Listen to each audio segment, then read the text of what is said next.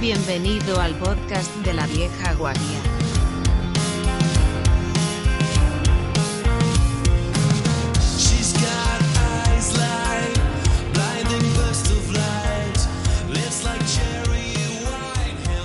Buenas a todos y bienvenidos a otro episodio de La Vieja Guardia. Hoy tenemos con nosotros, aparte del, aparte del core, a Sergio. Y hoy no, está, hoy no puede estar con nosotros, infelizmente, Manolo. eh, una pena. Y tenemos a Julián para reemplazarlo un poco, solamente un poco, que está aquí. Y, eh, y hoy tenemos un invitado, que es... eh, tenemos a Carlos Fenollosa, nuestro invitado de hoy, con el que vamos a hablar principalmente de temas técnicos hoy. Eh, bienvenido, Carlos. Eh, muchas gracias por invitarme, encantado de estar aquí. Y bueno, ahora vamos a, an- antes de nada, antes de empezar entrar en faena, vamos a, a leer un poco las, las noticias de estos últimos días. Eh, tenemos, hubo bastantes noticias estos días, realmente, eh, sobre lo que más ha, ha llamado la atención estos días, lo que más lleva los últimos meses, los últimos dos meses, creo, es, eh, es principalmente Chat, eh, bueno, las IAs, desde hace primero Stable Diffusion, todas las IAs que eran texto-imagen, y ahora eh, Chat GPT. Eh, de hecho, eh, han salido dos noticias, una es que Microsoft eh, compra, bueno, compra OpenIA, creo que era esa era la noticia, no sé si podéis corregirme, Bien, y No- no es que la haya integrar comprado, no en es- Bing. No es que haya comprado la compañía, sino que ha comprado como una. No me acuerdo qué tanto por cien exactamente ha el comprado. 49% de la empresa. Se compró el 49% de la Bueno. empresa por 10.000 millones. Mm, un poco Eh, de lo- calderilla. sí. Un poco, a ver, para ir empezando. Eh, Coincidiendo, por cierto, con, con los, el despido multitudinario que ha hecho. Esa es la segunda parte, la segunda noticia. O sea, los, eh, los despidos multitudinarios de las últimas semanas. No sé, eh, mm, se ha comentado bastante estos últimos días. ¿Tenéis eh, algún comentario adicional al respecto? Porque hemos hablado, eh, creo que ha hablado todo el mundo de esos despidos, despidos multitudinarios. Cada, todas las empresas han hecho lo mismo, han aprovechado para hacer, para hacer despidos al mismo tiempo. Julián. Ah, pensaba que íbamos a hablar de chat GTP, eh, G- bueno, ¿cómo se llama? GPT.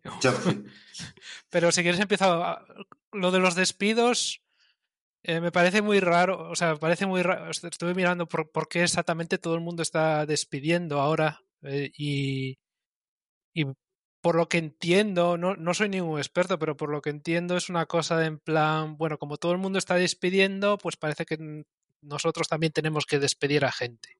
Como que es una cosa que están demandando los accionistas, pero no es algo que sea estrictamente necesario eh, estrictamente necesario entre, entre comillas. Luego está la teoría de que se ha contratado a mucha gente durante la pandemia y ahora ha resultado que las cosas no están bien, que estábamos en una burbuja y, tecnológica y ahora está pues explotando. Eh, a ver, da, un poco, da un poco de miedo ver que todas estas grandes empresas, con la excepción de Apple quizás, pero que todas estas grandes empresas están despidiendo a gente. Justo ahora acaba de salir la noticia de que Zoom o Zoom la, la famosa esta empresa de, de videoconferencias también ha despedido a gente eh, o ha anunciado que va a despedir a gente. En este caso, el, el CEO de, de, Zoom ha dicho que va a asumir consecuencias y lo ha dicho de, de verdad, se va a reducir el, el, salario en un 98%. Eh, algo es algo, pero eh, no sé si es más eh, como una especie de, de, moda o tendencia motivada porque todo el mundo lo está haciendo y hay como una especie de pánico o, realmente hay una motivación eh, económica detrás que está realmente empujando a decir no, no, estamos pasando una mala racha y tenemos que, deshacernos de, plantilla. Bueno, es una reacción también al estado de la bolsa, ¿no? El valor de Intel ha caído una verdadera barbaridad. O sea, cuando nosotros eh, cuando yo estaba allí despedimos a 12.000 personas. De hecho, he hablado en alguno de los podcasts de cómo funcionó el proceso. Eh, realmente a nosotros pues nos parecía un poco injusto, ¿no? Todo lo que era el proceso y cómo habían decidido cortar toda aquella persona que no trabajase desde, desde una oficina y si, nuestras las oficinas tenían menos de 200 empleados, las cerrábamos. Y eh, yo representé mi oficina y logramos juntar un equipo de un- varias em- oficinas de Londres y las metimos todas en, nuestra oficina y luego cuando cambió el CEO volvieron a permitir el trabajo remoto, porque muchas, mucha gente trabaja en remoto y, eh, y es muy útil realmente. Entonces, em, veo un poco que cuando, cuando ves que la bolsa cae, dices, pues mira, vamos a mandarle una señal a- al mercado. Y esa señal es ponerse a despedir como un loco. Yo mm, tengo, tengo varios juniors que ahora están todos en las FANG maravillosas. Y yo pregunté a lo que era mi becario hace muchos años, oye, tú que estás en Spotify, ¿qué opinas de los despidos? Y dice, Buah, seguro que son, creo que son la gente que no dio buenos resultados el año pasado. Entonces, no sé, internamente eh, siempre está esa cosa, ¿no? De, bueno, pues están despidiendo a los malos. O, mm, pero yo en las grandes empresas ya tuve que éramos un poco más un número eh, y, y siempre es reemplazable. Llega un momento en el que te sacrifican el peón para poder volver a subir en bolsa. Y No sé si quieres comentar algo, Carlos, al respecto, si se- estás con las, con las teorías que, que, se, que están circulando o, o tienes alguna otra idea al respecto. Bueno, yo quizá por dar un por, por dar una visión un poco diferente que no tiene por qué ser mejor, ¿no? Yo lo que veía como bueno, yo- ya, ya lo presenté, bueno, no sé si hablaremos después, yo tengo una startup, ¿no? De ahora somos 12 personas y mm, a mí siempre me ha costado mucho fichar porque no tenemos los grandes presupuestos para, para fichar, los sueldos se dispararon, es decir, escogí el peor momento para ponerme a aprender. Yo debería de haber seguido siendo informático en el periodo de los últimos cinco años, porque básicamente los sueldos se multiplicaron por dos o por tres, dependiendo del rol. Y, y claro, competir con sueldos de una grande eh, en España, y ya cuando hubo el COVID, que fichaban en todo el mundo en remoto, ni te cuento. O sea, veía ofertas de trabajo que pensaba, pero sí. O sea, cierro mi startup, me pongo a trabajar en esta empresa tres años y gano más dinero que si vendo la empresa hoy. Porque era una locura. Yo creo que ha habido sigue como... siéndolo, ¿eh? No te vayas a pensar que aun, aun de todos estos despidos sigue habiendo esas ofertas de trabajo. Yo veo menos, Sergio. Yo estoy en varios canales de, de ingeniería que, que llegan ofertas. No, no han vuelto a niveles, por decir algo, de 2015, ni tampoco quizá tengan que llegar. O sea, yo al final es mi sector, yo me alegro de que mis amigos cobren bien. Eh, pero sí que se han reducido a niveles de 2020, 2021, 2019. Ujú. O sea, pegaron un, un gran salto y ahora se han regido un poco. Y también tengo la sensación de que las grandes empresas fichaban por acaparar, simplemente para tener yo equipo por el simple hecho de que los demás no lo tengan. Y esto provocaba una locura y una disrupción de mercado que, bueno, nosotros somos una empresa que tenemos un poquito de inversión, tenemos algo de capital, pero tengo muchos amigos que tienen la típica pyme de 3, 4 trabajadores y decían, es que no puedo contratar un informático, no, no puedo, o sea, cobraría más que el jefe. No puedo permitírmelo. Ah, así que yo diré que, sinceramente, mm, lamento mucho la gente que perderá su trabajo, pero por otra parte, como empresario, creo que es positivo que se devuelva un poco de, de pool, de talento y, de gestión de expectativas al mercado para, para que el día que tenga que fichar otro informático me lo pueda permitir. Si no, pues, si no, no me lo podré permitir. Pues eh, sí, eso es otra, es otra perspectiva que la verdad es que faltaba un poco. Y eh, relacionado con el tema, volveremos al tema de empresa más adelante, cuando, cuando entremos ya más en detalle sobre esos temas. Sí, porque yo no Eh, creo soy muy optimista. Había un artículo que decía que en realidad el talento se mantiene lo mismo, que lo que, es- lo que ha sucedido es que se ha hecho una regularización y han eliminado puestos de gente que no debería estar ahí. Y no lo sé, cuando nosotros hicimos nuestra reducción de 12.000 personas, salió muchísima gente al mercado, pero los buenos, buenos, buenos tenían trabajo instantáneamente. No, no aparecieron en el mercado, simplemente saltaron a otra empresa. Y los malos, malos, malos tuvieron, se tuvieron, dejaron completamente la industria, ¿no? Y a lo mejor se veía que a veces se contrataba porque hacía falta contratar. No, no, no es que tuviesen el talento ahí. Entonces yo ahora mismo pues estoy revisando las listas de los que han despedido en Twitter, porque hay un Excel por ahí, y es- les contactando a, todos. Oye, ¿tú qué, quieres un trabajo? y, y no sé, por ahora no he encontrado ninguno técnico que no tenga trabajo que quiera entrevistar. O sea que ah, yo estoy un poco escéptico porque yo también necesito ahora, tengo un crecimiento bastante grande y necesito contratar eh, gente y voy a tener que pagar precio de mercado. Entonces, al final, al final me va, me va a doler a mí a la cartera. Pero Bueno, eh, eh, ya, ya lo sabéis, si estáis escuchándonos, enviad vuestro currículum aquí a, Sí, por favor. primero a, Si a la, vieja, a la vieja Python, guardia. Python, React,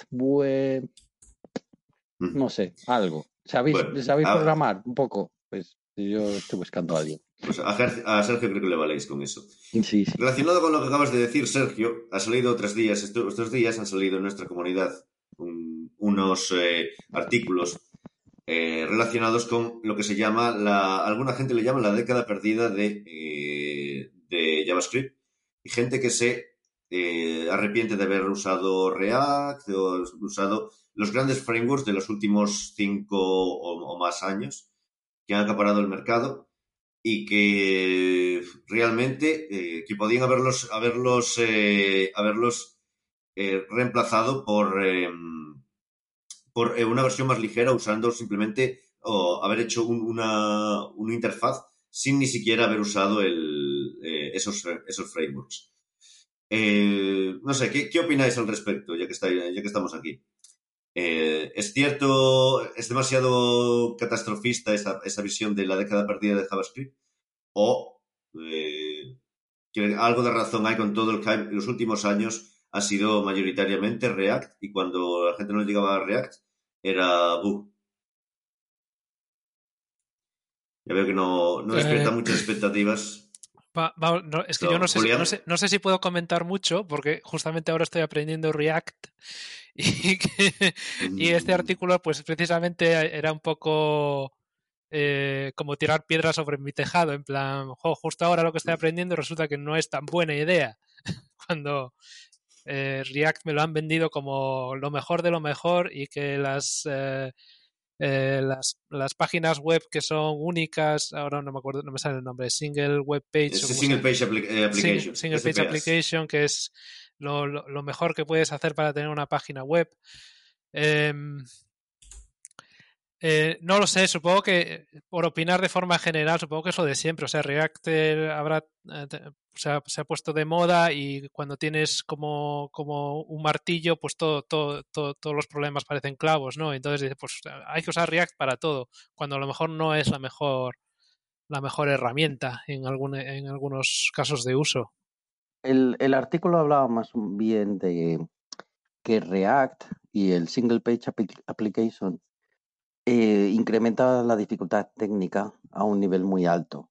Entonces, ¿qué es lo que sucede? Que acabas desarrollando una aplicación web como si fuese una aplicación de escritorio que no puede tener ningún fallo de ningún tipo. Entonces, eh, tradicionalmente cuando se hacía JavaScript, pues te daba un poco igual, porque hacías el código, le dabas a, lo subías a la web y no tenías memory leaks, no tenías que tener eh, unit testing, podías hacer lo que te saliese un poco de las narices, ¿no?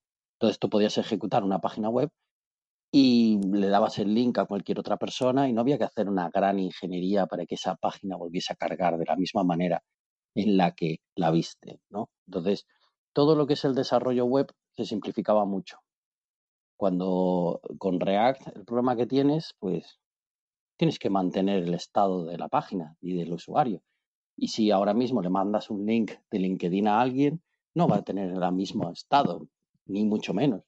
Entonces, muchas veces para mantener un estado de una página web tradicional, usando pues una, un paradigma de una sola aplicación, de una sola pantalla en la que vas navegando, tienes que hacer una ingeniería brutal.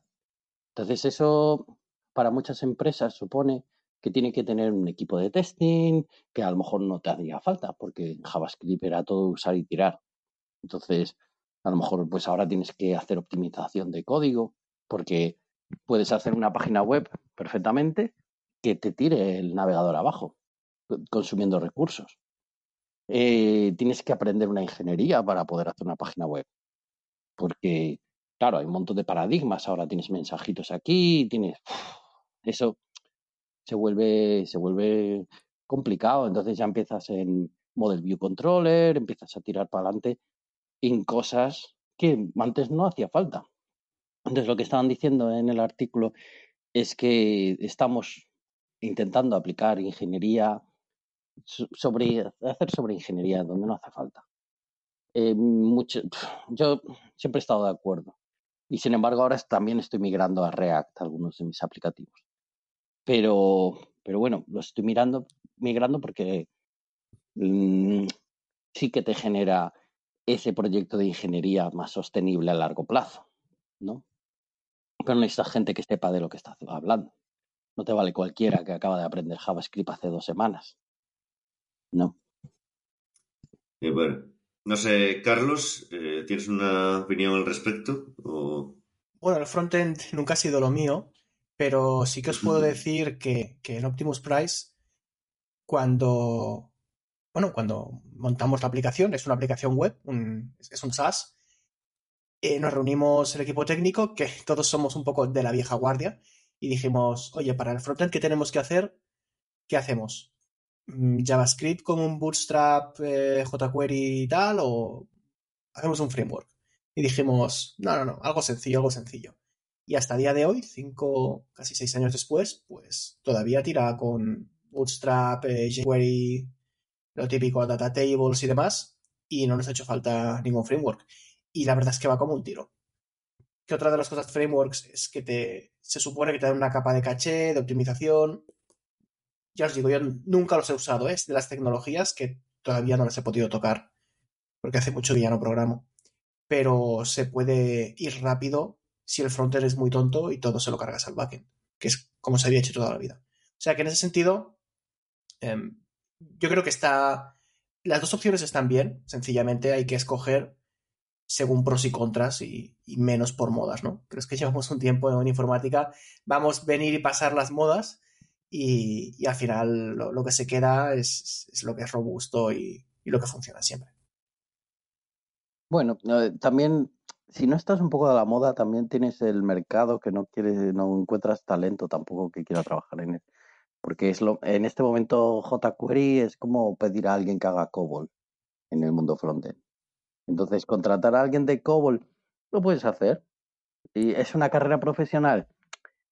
Eh, sí, puedes ganar mucho dinero mm, trabajando en COBOL. ¿Alguien nuevo lo quiere hacer? Mm, no.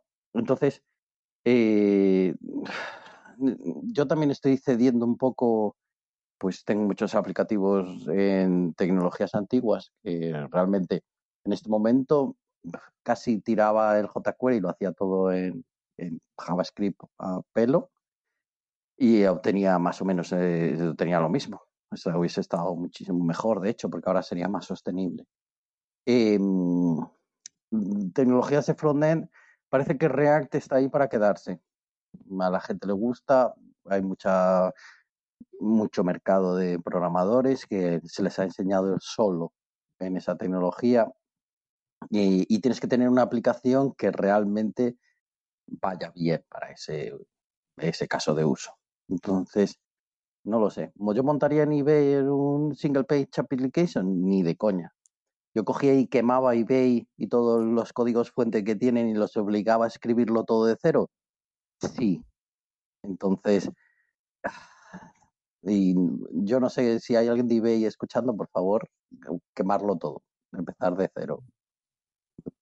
Eh, bueno, si alguien lleva escuchando, también hay lo que decía Sergio, que no todo va a ser eh, jQuery. O sea, yo creo que a estas alturas se puede hablar. Es hecho, hay una, hay una serie de páginas web que se llaman You Might Not Need, y una es You Might Not Need jQuery. O sea, tú no, no necesariamente necesitas jQuery, porque ahora mismo los navegadores, la verdad es que admiten todo tipo de, de, de APIs que no, que para, eh, para, que ofrecen todo tipo de funcionalidades que no eran no existían hace 10 años o hace 15 cuando, cuando eh, jQuery tenía su apogeo. Eh, bueno, continuando un poco y acabando con las noticias ya, eh, tenemos, eh, sí, alguien se ha, se ha trabajado un renderer para Wolfenstein 3D en, eh, para una CGA. Es decir, tú ahora, si tienes una tarjeta gráfica CGA, puedes jugar a Wolfenstein 3D. Sí, no sé, aquí nos, eh, Sergio, ¿estás intentando decirnos algo? No, no, no. No, no, Pues, no. eh, Pero, lo- a ver, yo lo he mirado y a mí me pareció fascinante. Eh, me pareció fascinante que alguien pueda dedicar el tiempo a hacer eso.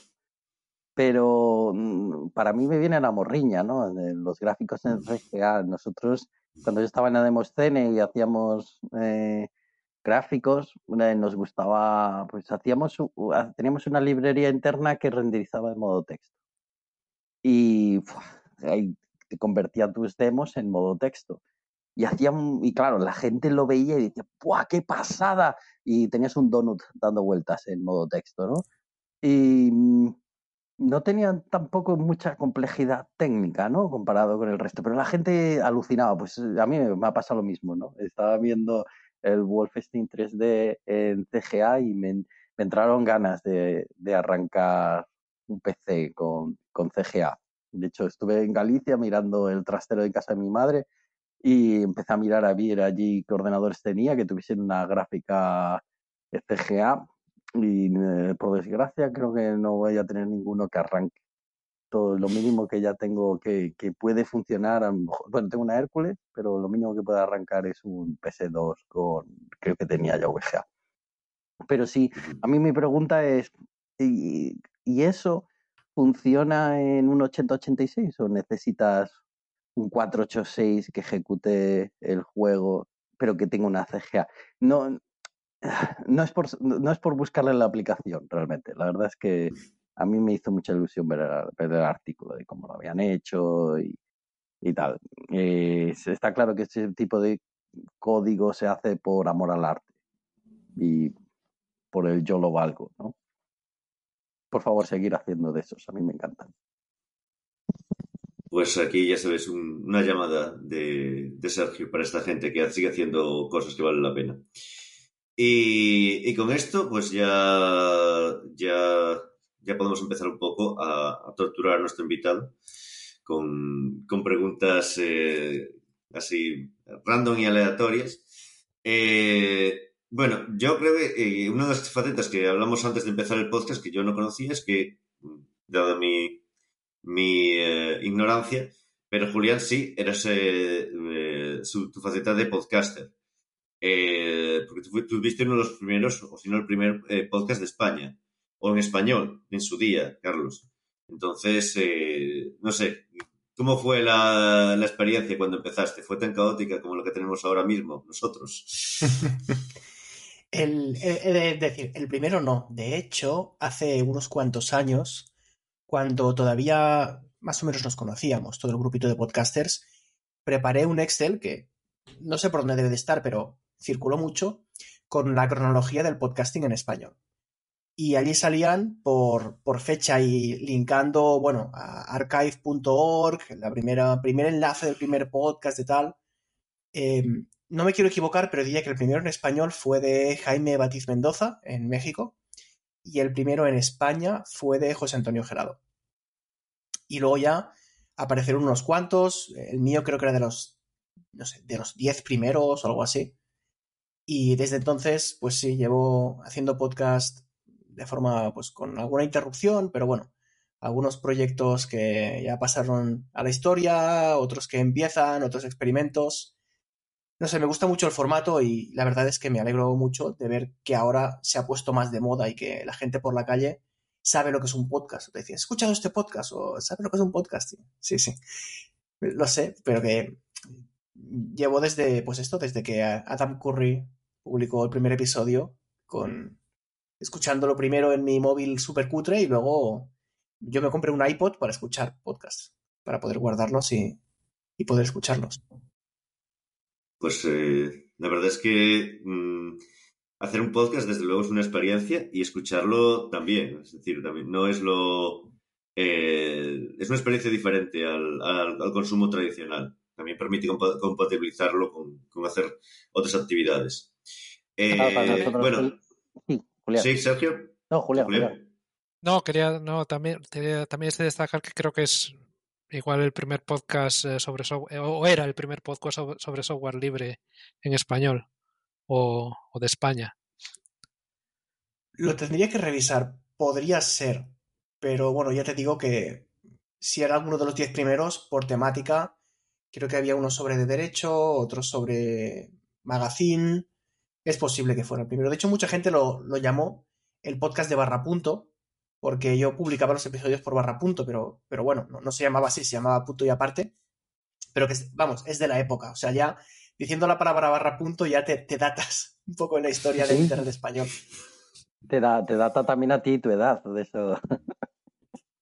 Sí, Es como, el car- es como el carbono 14. O sea, decir barra punto lleva a un punto muy concreto en la historia de, de- de Internet, de Internet eh, en España y en el mundo. Sí. Eh, y bueno, el podcast sobre software libre, tienes también dos proyectos eh, en GitHub, tienes más proyectos, pero en GitHub hay dos proyectos, que uno tiene veintipico mil estrellas y otro unas pocas menos, pero aún así bastante.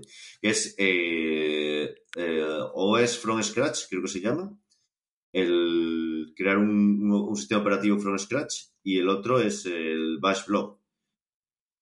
Eh, bueno, creo que estos proyectos te quedan un poco ya, son ya más para, es un poco el pasado. Pero, mm, ¿cómo fue tu experiencia eh, cuando, empezaste con, con esos proyectos? ¿Creías que iban a tener la atracción que tuvieron? ¿O, o, fue algo más bien solamente para ti que explotó? una combinación de ambos. El, el que ha tenido más repercusión, el, el tutorial del sistema operativo, yo lo hice con la intención de que, tuviera repercusión, pero por ayudar, porque al final es, es un tutorial. O sea, ya no es que sea software libre, sino que literalmente es para que la gente aprenda. Y pensé, quiero aprender a programar un sistema operativo, que es curioso porque en la carrera en informática eh, tienes varias asignaturas de sistemas operativos. Y de hecho yo me examiné de sistemas operativos y programé pues, eh, gestión de memoria, la FAT16, en fin, varias cosas. Pero con el tiempo se te olvida y se me, se me había olvidado casi todo. Así que, pues tal cual, me empecé a ir a la, a la biblioteca de la universidad, de la UPC, a mirar los libros de cuando hacía la carrera y a buscar tutoriales por internet. Y me di cuenta de que había material bastante bueno, pero que era muy complejo de entender, que era casi, casi como... No era didáctico, era como un libro de bitácora de alguien que había programado un sistema operativo. Y, y pensé, bueno, pues mm, yo me voy apuntando unas notas internas y si veo que esto luego le puedo dar forma, lo publico. Y es lo que fue, eran mis notas eh, de los ejercicios que iba haciendo cada día y cada día avanzaba un poco y decía, pues he hecho esto, he hecho lo otro. Y sobre todo, yo creo que la gracia que tenía, bueno, que todavía este tutorial, es que te explica muchas curiosidades porque a veces, ¿no? Te decía, aquí tienes que poner este byte. Y yo, pues voy a poner otro a ver qué pasa, ¿no? O no estaba explicado. Ah, pues si pones otro byte, no, no funciona, no te coge, eh, no te coge el, boot sector. ¿Y cómo es eso? Y empiezas a investigar, empiezas a mirar y iba poniendo anotaciones. Pues aquí en el boot sector, en el byte, no me acuerdo, en el 512 tiene que haber eh, A, no sé, es A55. Lo digo de memoria porque hace como 10 años del proyecto. Pero bueno, tiene que haber un magic byte específico. Y aquí, pues, eso se hace de esta manera y esta interrupción hace esta cosa. Y bueno, lo publiqué, eh, lo dicho, hace como unos 10 años, y no sé qué pasó, que fue creciendo muy lentamente, orgánicamente, y llegó un punto en que aquello explotó, ¿no? Y pasó como de, no sé, 500 estrellas a 20.000 en cosa de un año. y me di cuenta de que eh, se estaba usando en las universidades. Lo cual es curioso porque nunca me llegó ningún correo de ningún profesor ni nada, pero muchos, muchos estudiantes me pedían que si les podía ayudar con los ejercicios, ¿no? A lo cual tuve que responder que no, primero porque no tengo tiempo y segundo porque, oye, tienes que ganarte el aprobado, que para eso estás estudiando. Así que, bueno, el proyecto se ha quedado mm, congelado, lo cual me da un poco de lástima. Hay gente que, bueno, hay como, ah, lo tengo abierto, hay 46 pull requests, la mayoría que son para aparecer en el nombre de contributors, porque es un typo o una cosa así. Pero he pensado, mira, lo dejo y cuando me jubile o cuando me retire, pues seguiré con ello, porque la verdad es que me, me hace mucha ilusión. eso. Sistemas operativos ha sido una de las cosas que más me ha gustado. He seguido todos los proyectos amateur que hay en el mundo y, y la verdad es que me flipa, me flipan los proyectos que hay de, de que una sola persona haya podido eh, hacer un sistema operativo más o menos usable, ¿no? Pues desde Temple OS hasta el más moderno se llamaba Colibrí al principio, creo que lo renombraron, también, ¿no? De un tipo, de un developer que en el transcurso de tres años ha hecho un sistema operativo con su GUI, con navegador de internet y demás. Y piensas, qué locura, ¿no? Pero también te demuestra de que pese a la complejidad que tienen estos sistemas hoy en día, pues son... Puedes ponerte a ello. O sea, puedes ponerte a programar en metal y a picarte la BIOS, las interrupciones, el boot sector, la gestión de memoria, un navegador de internet. Y bueno, me, me, callo un poco del rollo y, y os dejo avanzar porque yo cuando hablo de estas cosas me No, hombre, de eso se trata el podcast. Es lo que quiere escuchar nuestra gente. Hay un nivel al que puedes llegar de hacer un sistema operativo como tu un persona única, ¿no? Pero llega un punto en el que ya la complejidad crece. Eh, Supongo que el caso más claro es el de Microsoft, ¿no? El, de MS, el MS2, pues. Eso lo programé un tío solo, al parecer. Y a partir de ahí creció en el monstruo que hay. Ahora mismo hay muchísima más documentación, más librerías. Supongo que es más fácil de poder llegar. Sigue siendo mucho trabajo, ¿no? Eh, hay dos temas, yo creo, ¿no? Uno es, eh, por aquel entonces, la complejidad de los hardware era menor, aunque han salido estos días unas litografías del 8086 o del 8088, bastante... eh, ya se veía bastante la complejidad que puede tener un procesador que, tiene 40 años. Y, eh, es decir, eh, la complejidad era menor que la actual, pero aún así era muy elevada ya hace 40 años. Y, y después, sí, al ser más complejo, el, no, no necesariamente, también ahora mismo hay otras herramientas para, para trabajar. Es decir, en los entornos de desarrollo, que son mucho más completos de los que había antes. Entonces, una cosa compensa la otra. No sé si lo veis también así o, o, o realmente vosotros que tenéis más experiencia en ensamblador y en, y en código bajo nivel, eh, ¿qué crees más? ¿Es más difícil programar ahora un, un sistema operativo que hace 30 años o no? Veo caras así un Hay, poco... hay más recursos para aprender, pero evidentemente es mucho más complejo. O sea, programarte un kernel de Commodore o un sistema operativo en un 8.6 eh, no tiene nada que ver con lo que hay hoy en día. Pero claro, las toolchains están más avanzadas. Es como decir, em, no sé, picarte una página web, eh, pues es muy sencillo, ¿no? Pero luego todo lo que corre por detrás, todo el stack, es súper complejo. La- para mí la lástima es que no hay una máquina moderna muy extendida. Hay proyectillos, ¿eh? pero no hay una gran máquina moderna para que la gente empiece a programar en ese estilo. Pero he llegado a la conclusión de que quizás es porque la gente no lo quiere. Porque aquí, bueno, aquí detrás en este armario tengo varias, aparte de Arduinos y Raspberry Pis, tengo también máquinas de estas que han sacado con crowdfunding de aprende a programar, es como, es como un Commodore moderno, es como un 8086 moderno. Y no sé, creo que al final la, comunidad retro a lo que tira es a volver a hacer juegos en MS2, volver a hacer juegos en ensamblador. O sea, no, reinventar lo que hay, sino decir, yo me crié con esto y pues oye, voy a hacer un juego en Basic de Commodore. Y hoy, a día de hoy, en el 2023, siguen saliendo juegos de MS2 y juegos de Commodore y, juegos de Game Boy y juegos de Game Gear. Es una pasada. Eh, tuvimos a Retroman en el, en el podcast, hace vídeos en YouTube para enseñar videojuegos, hacer videojuegos. La verdad es que estuvo muy interesante. Y consigue, da clases en la universidad y avanza en esa dirección de que al final tienes que terminar un juego para poder eh, pasar la asignatura. Y la verdad es que es una forma muy fácil, muy fácil y muy buena de aprender. Supongo que de sistemas operativos también ahora mismo eh, yo me recuerdo haber mirándome los libros de interrupciones para aprender cómo funcionaba todo, ¿no? Pues ahora mismo es mucho más sencillo en ese aspecto de que está toda la documentación.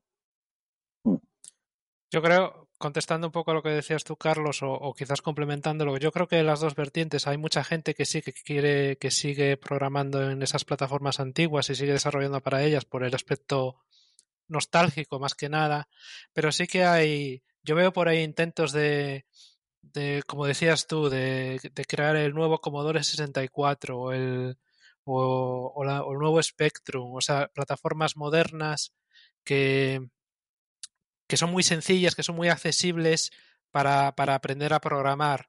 Y, y- y hay, y veo bastante gente que está muy interesada en ellas. Quizás no es lo, lo- donde está la gran mayoría del público, pero, pero sí que es, eh, sí que es una, sí que son plataformas igualmente válidas. Y, y yo creo que, que es- hoy en día es lo que falta un poco. Hoy en día el, el PC en sí, o sea, tienes un ordenador y, solamente sabes usar lo que te da, lo que te- los programas que te da el ordenador, o pero aún tienes un móvil y no puedes, no tienes ningún acceso a nada o no tienes ningún control sobre lo que está pasando en, en el hardware, porque no hay, no hay nada que te permita, o sea, no hay un acceso sencillo. Te compras un móvil, no, no te viene con un manual como programar en el, en el móvil. Eh, y yo creo que es, eh, es, una, es una gran tara hoy en día. ¿Que es porque la gente no está interesada? Pues sí, sí, sí, pero es una, es una pena que eso sea así. Mm, bueno, mm, sí, existen diferentes aproximaciones. Ahorita son- es decir, bueno, antes de nada, un breve inciso que tuvimos también a Sergio Costas, programador de, de juegos de Spectrum ZX, entre otras cosas que programa, no solamente eso.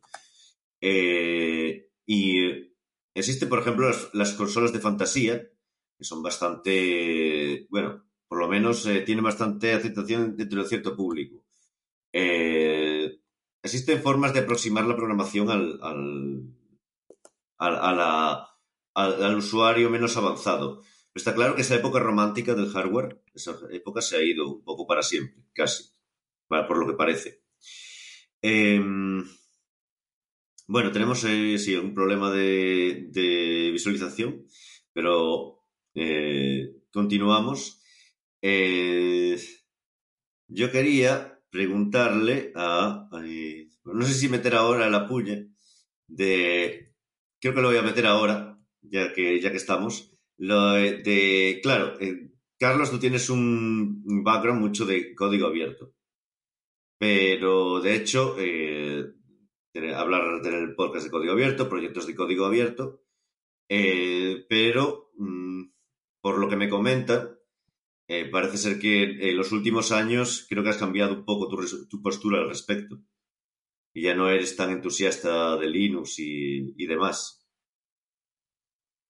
Yo diría que lo sigo siendo. Eh, lo que pasa es que en, mi día a día soy práctico y la máquina que me permite hacer mi trabajo con el menor dolor es, es el Mac. Entonces yo día a día uso un Mac. Eh, dicho eso, yo creo que en algún blog post he comentado que me gustaría en un trabajo que me permitiera pasarme el día ya no en Linux, sino en OpenBSD, que es mi sistema operativo, es el que me gusta más. Bueno, pues si queréis entramos en este agujero de conejo.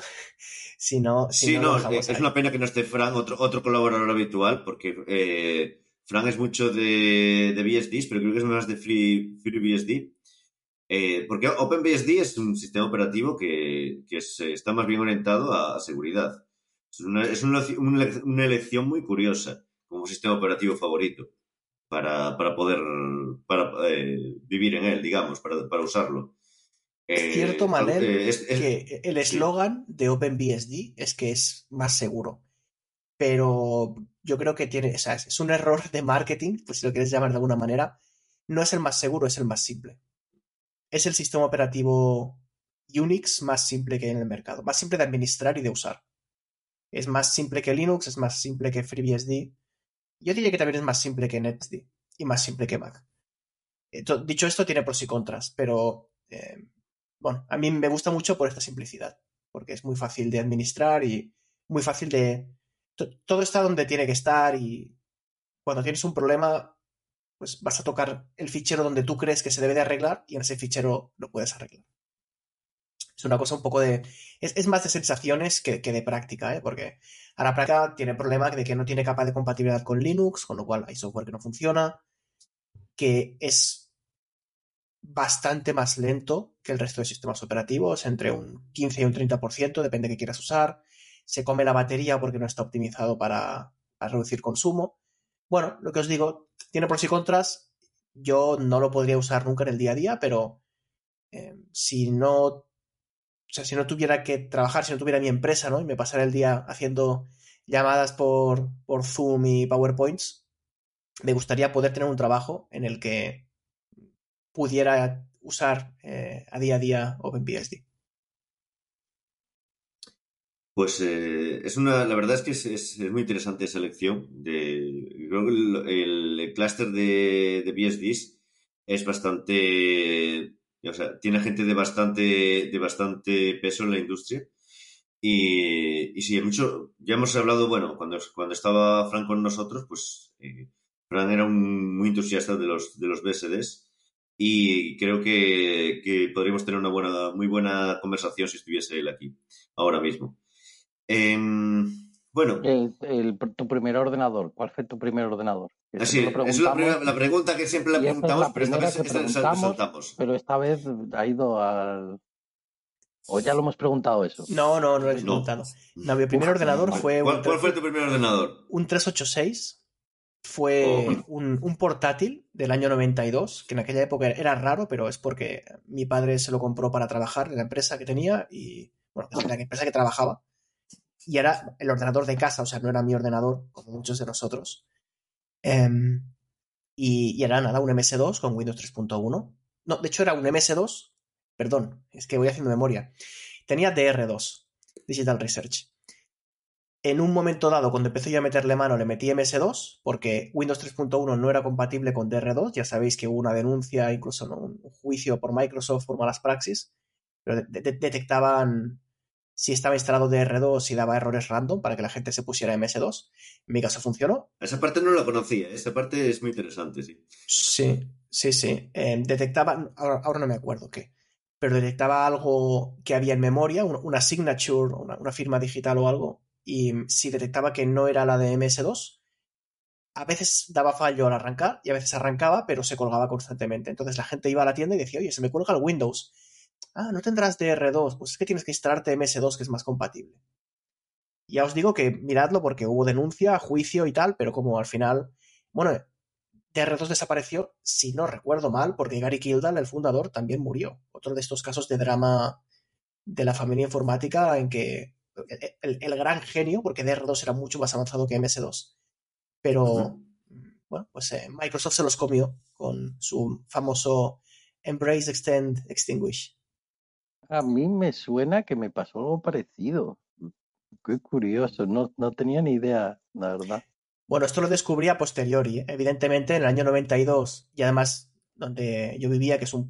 no era ni siquiera Barcelona capital, que era un pueblo, mi única fuente de conocimiento informático, sin internet y sin, sin grupos de usuarios y sin amigos que usaran ordenadores, porque yo era el raro, evidentemente, pues a partir del año 95-96 empezaron a llegar revistas, revistas de informática, pues la, eh, la guía de compras, la Computer Hoy, la Computer Home, todas las Computer algo empezaron a llegar. Y en la biblioteca había algún libro de programar en Basic. Y ya, o sea, claro, a veces te pasaban cosas y decías, pues es, es lo que hay, ¿no? En aquella época es, es lo que hay. No, no, no sé qué está pasando, no puedes buscar, no puedes googlear nada. Eh, y así que te fiabas del tipo de la tienda de informática o si tenías algún amigo, te pasaba un disquete pirata, evidentemente, y te instalabas lo que fuera. Eh, Aunque he de ¿no reconocer que- el mundo, el mundo de las BBS, ¿no? No, mi primera conexión a internet debía de ser en el 97-98 con un, con un modem, ya 33,6. Ujú. Eh, bueno, eh, la, La- verdad la- es que esa parte, esa parte de la historia no lo conocimos. Ha sido muy interesante, la verdad. ¿Sí, Sergio? No, la, la falta de información, que era algo que se echaba mucho de menos, que era muy difícil, como Carlos acaba de decir, si tú tenías, querías aprender cualquier cosa, o sea, hacer un sistema operativo en la época, tenías el PC interno y ahí te pudrieses, ya no había mucho más. Eh, era, era, era, era muy, muy complicado. Nosotros que hacíamos demos era todo eh, conocimiento arcano que te iba transmitiendo alguien. Mira, toma, aquí tienes un documento, manual de optimización para el 486, eh, instrucciones y, tiempos de cada instrucción, tics, de ejecución. Y era, mm, joder, ahora mismo puedes buscar cualquier cosa y chat, ChatGPT te va a escribir o se lo va a inventar algo que se le parezca a lo que es la documentación que deberías leer. La verdad es que ha cambiado mucho el mundo. Pues eh, pasamos de una época en que la, la información era muy escasa, eso es cierto, a una época en que tenemos sobreabundancia de información, exactamente lo contrario. Eh, bueno, mm, continuando un poco Yo, con lo yo que... tengo una con- pregunta. eh, Sí, porque tenemos un patrón que estamos viendo, que es que mucha gente heredó el ordenador de su padre porque su padre era informático en la época. Y trabajaba en algo que tenía que ver con ordenadores. Eh, ¿Tu padre se dedicaba profesionalmente? ¿De- de- ¿Siguió usando ordenadores? O... No, la historia, eh, yo era pequeño, no la conozco muy bien, pero él trabajaba en una empresa, eh, eh, me acuerdo que era el año 92 porque era el año de los Juegos Olímpicos, y tenía que, tenía que, bueno, no sé, intercambiarse documentos con ciertos proveedores, él estaba en una empresa que daba servicios a, a todo el tema este olímpico, y mm, bueno, él era después de toda la vida de ir con la, car- con la, la cartera esta de, de cuero y papeles dentro. Y le dijeron, no, tienes que empezar a usar un ordenador, procesador de textos, ¿no? El, pues el WordPerfect 5.1 y tenías que pasar las cosas a máquina y él aprovechaba, eh, bueno, aprovechaba para trabajar con el, con el ordenador, pero él no era informático. De hecho, yo rápidamente empecé a aprender más que él y le enseñaba cosas. También rompía alguna cosa, pero, pero bueno, para eso estaban los backups en un disquete. Qué importante que hablamos de eso desde eso en el primer capítulo de vieja guardia, ya los backups, en siempre insistir en hacer, en hacer copias, siempre. Em, bueno, te quería preguntar un poco después, eh, claro, eh, tú eh, empezaste a tener interés en programación, poco a poco, seguiste el, tema aprender a programar, tal y cual. Pero, como ya nos has dicho antes, pues ya hace, bastante tiempo ah, que, no, que, no, que no programas, por lo menos no profesionalmente. ¿Cómo sucede ese momento de, que te das cuenta de que es, mejor que programen otros, a lo mejor? O que es mejor estar tú, eh, cambiarte y, eh, dedicarte eh, a, a otra parte del negocio. Bueno, cuando tienes una empresa, em, al final una empresa es un conjunto de gente haciendo tareas y tienes que intentar que cada gente, que cada persona dedique su tiempo a hacer las tareas que aportan más valor y de forma más diferencial. Entonces, en el equipo, cuando al principio, evidentemente, pues yo, yo hacía de informático y programé las primeras versiones de Optimus Price. Pero entonces llegó un momento en que con mi socio decidimos qué teníamos que hacer, ¿no? Si fichar, para entendernos, a un comercial eh, y nosotros, yo seguir haciendo de informático, o fichar a un informático y yo empezar a hacer de comercial. Y elegimos la segunda vía. Y, y bueno, es porque cuando tienes una startup, al final el, CEO, el jefe, el founder, llámalo como quieras, lo que hace es las tareas que nadie más sabe hacer o que nadie más quiere hacer. Y como nadie más quería hacer ventas y yo quería que la empresa fuera bien y nadie tenía que hacer ventas, pues me, puse a hacer ventas. Dicho esto, bueno, en el código, os reiréis, pero en el, en el código de Optimus Price hay algo de código mío, de nuevo, eh, algo que nadie quería ver, que es el, el código de traducciones. Eh, la librería está del los punto .po, get, get text. Mm. Eh, un verano que tenía un 15 días que, pues, casi sin trabajo, les dije, oye, enseñadme, enseñadme cómo hacer una pull request, que os voy a mandar una pull request traduciendo todo el backend de Django. Y no sé si aún quedará alguna línea de las mías o ya se las han cargado todas por malas, pero hay, un poquito de código que fue mi última contribución. Ahora ya programo por, por placer, creo que es la palabra adecuada. Cuando tengo vacaciones intento reservarme siempre, tanto para verano como para Navidad, unos cuantos días para hacer un pequeño proyecto de algo. Para, bueno, por, por mantenerme ágil, por reciclarme y, porque me gusta. Realmente me gusta estar un par de días programando, sacar algo y decir, pues mira, pues he hecho, no sé, he hecho un bot de WhatsApp, he hecho un script para controlar descargas en la Raspberry Pi, he hecho un plugin para Gmail para hacer no sé qué con los emails que nadie más hace. Son cositas para mí, un poco como lo de Bashblog, que también era un gestor de blogs para mí. Mm. Todo el mundo sabe que un informático cuando quiere publicar su primer post en el blog, lo que hace es crear un motor de blogs. no, no está conforme Claro. con ninguno de los que hay. Y, y esa sí es la vida de quiero programar algo que sea útil para mí y si es útil para los demás, pues oye, perfecto, lo pongo en GitHub y ya se espabilarán. Pues eh, sí, mm, yo mm, eh, uno, de los, motivos por los que te contacté fue por el Bash Blog, porque eh, todos al final tuvimos la misma. Vamos a ver, ¿qué vamos a hacer con un. Queremos hacer un motor para, para, para blogs. ¿En qué lo vas a hacer? En algo que dure y que no que sea un poco hasta que no haya cambiado en los últimos 50 años y que y que, que, que sea para, eh, para el futuro. ¿Por qué no en Bash? Porque Bash tiene todo, prácticamente todo lo que necesitas. Y después dices, entonces, seguro que hubo alguien que ya lo hizo, efectivamente. Pues eh, Carlos tiene un motor para hacer al que podéis contribuir. No sé si, os- si os acepta- aceptará las, las pull requests, pero por lo menos podéis, podéis eh, haceros un fork, es público y está en GitHub. Y, eh, y la verdad es que es un proyecto bastante interesante, la verdad. Entre, entre otras, entre otros. Eh, bueno, mm, yo tenía aquí, siguiendo un, poco con esa transición para a la empresa, mm, al tema empresa, tema ventas y todo eso. Creo que es una parte que no hemos tenido en este podcast, no hemos tenido durante, hemos hablado de muchos temas, pero esa parte de eh, empresa, eh, es decir, el hecho de que haya una- un producto, ese producto se venda a unos, eh, a unos clientes que van a hacer negocio con él, por algún motivo. Bueno, yo creo que es, un poco, es increíble, me, vale, me parece increíble, lo lejos que estaban muchas veces los desarrolladores de esa parte que tan importante para el negocio. No todos, porque hay algunos que son muy, muy, están mucho en esa parte, son capaces de, de encontrar beneficio eh, mm, rápidamente, o sea, de buscar, de hacer, eh, eh, son capaces de incluso de vivir como freelance y buscando, haciendo cosas que son beneficio. Eh, ¿Cómo fue un poco la transición? Bueno, ya os contaste algo, cómo fue la transición eh, que, a, a, ventas desde, desde programación, pero ¿qué fue lo que más, no sé, lo que me viene a la cabeza es qué es lo que, qué fue lo que más, eh, más difícil fue de adaptarse al nuevo paradigma? ¿Qué fue lo que más te sorprendió?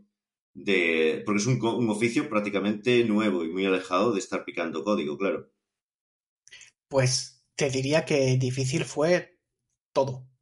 O sea, voy a ponerme un poco derrotista, pero creo que es la realidad.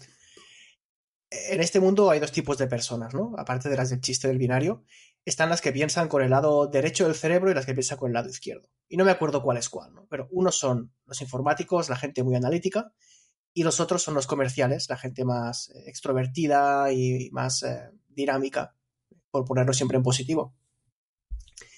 Ya os digo, no sé cuál es el derecho y no sé cuál es el izquierdo. Pero la realidad es que difícilmente un comercial aprenderá a programar porque su cerebro biológicamente está hecho de una cierta manera y difícilmente un informático, un ingeniero aprenderá a vender bien por el mismo motivo, porque su cerebro biológicamente no está preparado. me refiero a llegar a un nivel de expertise. Eh, evidentemente yo ahora estoy vendiendo y hay gente, de, hay comerciales que han hecho un bootcamp o incluso una carrera y se han puesto a programar. Eh, esto no va... A lo que me refiero es que esto no va de skills, va, de, de qué tienes dentro en el corazón y en el cerebro. Entonces esta transición por un informático es, es durísima, especialmente si, si como yo, pues eh, eres un informático introvertido. O sea, yo voy a explicar cosas que a mucha gente se reirá o que pensará, ostras, qué vergüenza, pero lo digo porque es así. Eh, las primeras llamadas, igual las primeras 50 llamadas comerciales que yo hice, yo tenía delante el blog de notas, literalmente con las palabras que le iba a decir al otro tipo, porque si no me ponía tan nervioso que se me olvidaban. O sea, no sabía ni presentarme. Eh, bueno, creo que sepas que eso lo he escuchado en más de una ocasión, bastante más de una ocasión, a informáticos, habitualmente informáticos. Y no solo, no solo a hombres, ¿eh? Incluso el guion comercial es algo que se usa igualmente. O sea, no, No, ibas Sergio. desencaminado el guion comercial. Eh, gui- guion tenía, pero no tenía solo un guion, tenía palabra por palabra incluso presentarme. O sea, el hola, buenas tardes, eh, soy Carlos, eh, puedo hablar con tal. Por, ya os digo, por- porque me ponía tan nervioso que me quedaba totalmente en blanco. Esto Sí. se supera, ¿Y, y- pero y cómo, cuesta. y, y cómo era? Porque no hay una red, rege- eh, eh, no te rechazo, no hay mucho rechazo cuando ya haces, hacías llamada a puerta fría, de pues, llamada sin que te conociesen de nada, hacías ese tipo de comercial de llamada. No, no mucho. Algo sí que he hecho, pero típicamente eran con, eran con gente que me presentaba a alguien. Eh, Ujú. alguien de, bueno, oye, habla con Carlos, que igual te interesa lo que tienen, o habla con Carlos, que Claro. es muy majo y escúchale, ¿no? Trátale bien, lo típico. Pero, pero bueno, al final estás delante de un desconocido y le tienes que hacer el pitch, le tienes que vender tu historia.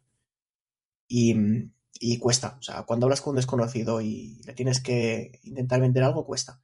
También porque los informáticos especialmente, pero nos pasa mucho en este país que la venta está asociada a un concepto de vendemotos, ¿no? De, de algo malo, de que te estoy intentando colocar algo que no quieres. La ventaja en nuestro caso es que nuestro servicio es un SaaS, pero es un SaaS B2B. Nosotros vendemos a otras empresas. Entonces yo no estaba, para irme al otro extremo, ¿eh? yo no estaba llamando de una, de una empresa telefónica a nadie a las nueve y media de la noche para intentar que se cambiara de compañía telefónica, ¿no? No era una llamada típica de call center. Yo llamaba a una empresa que, pues, que tiene una tienda online y le decía, oye, yo tengo un software que te puede interesar para que mejores tus ventas. Entonces, oye, pues vale, te escucho, ¿no? No te conozco, pero te escucho porque lo que me estás diciendo me, me puede interesar. Y si no, te decían, pues mira, no me interesarás. Ya está. Es una conversación en la que cuando tú le intentas vender a otro empresario, el otro empresario sabe lo que es vender. Entonces, te suele tratar mejor que un particular cuando le llamas, lo que os digo, para vender seguros o energéticas o compañías telefónicas. Con lo cual, digamos que el rechazo estaba ahí, porque el 99,9% te dicen no me interesa. Igual te dan conversación, te preguntan, tú les explicas, pero te acaban diciendo no me interesa. Pero ya no es un colgarte o un decirte, ¿sabes? Soltarte cualquier ex, exabrupto y pegarte una colgada al teléfono. Eh, bueno, no sé cómo se relaciona esto con algo que nos explicaste tú, porque es un poco diferente. De esto estamos hablando de lo que nos está hablando es eh, comercial o ventas o preventas, como se llame. Y Sergio, tú nos hablaste una vez de la profesión desconocida para mí, por mi ignorancia, que es ingeniero de ventas. Son muy diferentes. El ingeniero de ventas eh, va allí a enseñar un producto y a demostrar que el producto es válido para la persona y o la empresa. Entonces, eh, antes hay un preventa ha ido, ha hecho pues el speech, la parte comercial, ha llegado, la le introdujo la tecnología y le vendió la moto, que como acababa de decir Carlos. Entonces, lo que puede ocurrir es que tú tengas un comercial técnico, que el comercial técnico tiene muchísima experiencia en lo que es el producto y a lo mejor no desarrolla en el producto, pero lo ha vendido durante mucho tiempo y sabe lo que está vendiendo. Entonces, mm, no, son, no, no dice palabras mágicas solo, ¿no? Te explica, pues esto es así y tal. Y luego llega el ingeniero de ventas y te hace la demo, te hace la demostración. Un ingeniero de ventas normalmente eh, te prepara un caso de uso para tu, tu, tu servicio y dice, mira, esto es como lo podríamos hacer. Y hace la demostración.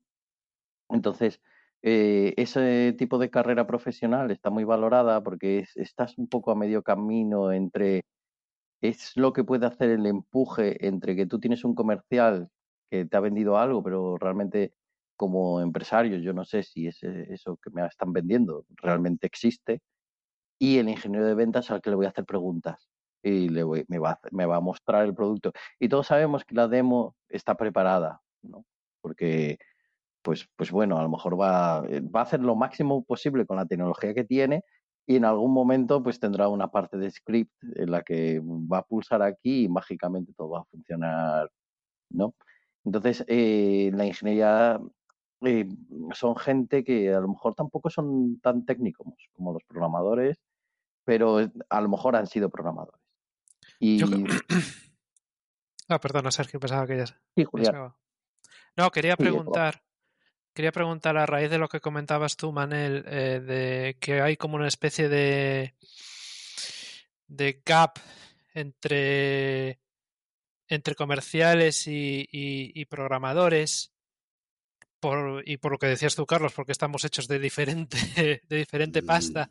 Eh, ¿Cómo, si, cómo, cómo solucionar ese gap? ¿O cómo, cómo tratáis de, llevarlo, en, por lo menos en vuestra, en vuestra empresa? Si, si tú también aprecias ese gap.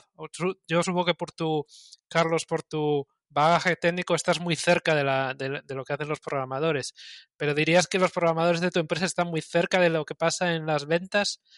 Supongo que en el caso de una empresa tan pequeña, supongo que, que sí, pero, pero, pero supongo que lo, interesante sería tratar de solucionar ese, gap en la medida de lo posible.